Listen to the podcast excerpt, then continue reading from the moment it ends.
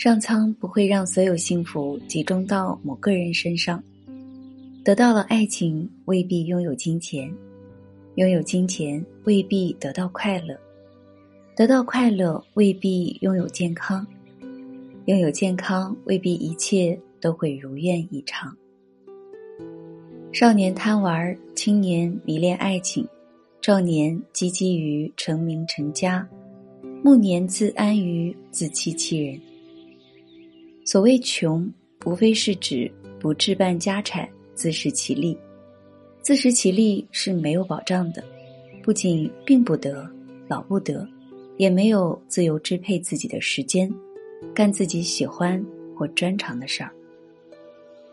希望的事儿迟早会实现，但实现的希望总是变了味儿的。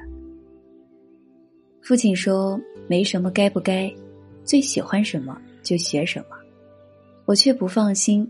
只问自己的喜爱对吗？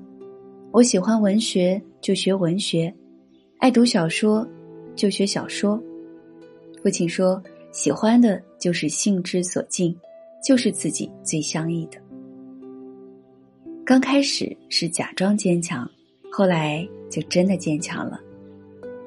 假如说人是有灵性、有良知的动物，那么人生一世，无非是认识自己。洗练自己，自觉自愿的改造自己，除非甘心与禽兽无异，但是这又谈何容易呢？唯有身处卑微的人，最有机缘看到世态人情的真相。一个人不想攀高，就不怕下跌，也不用轻压排挤，可以保其天真，顺其自然，潜心一致，完成自己能做的事儿。惭愧常使人健忘，亏心和丢脸的事儿总是不愿记起，因此也很容易在记忆的腮眼里走漏的一干二净。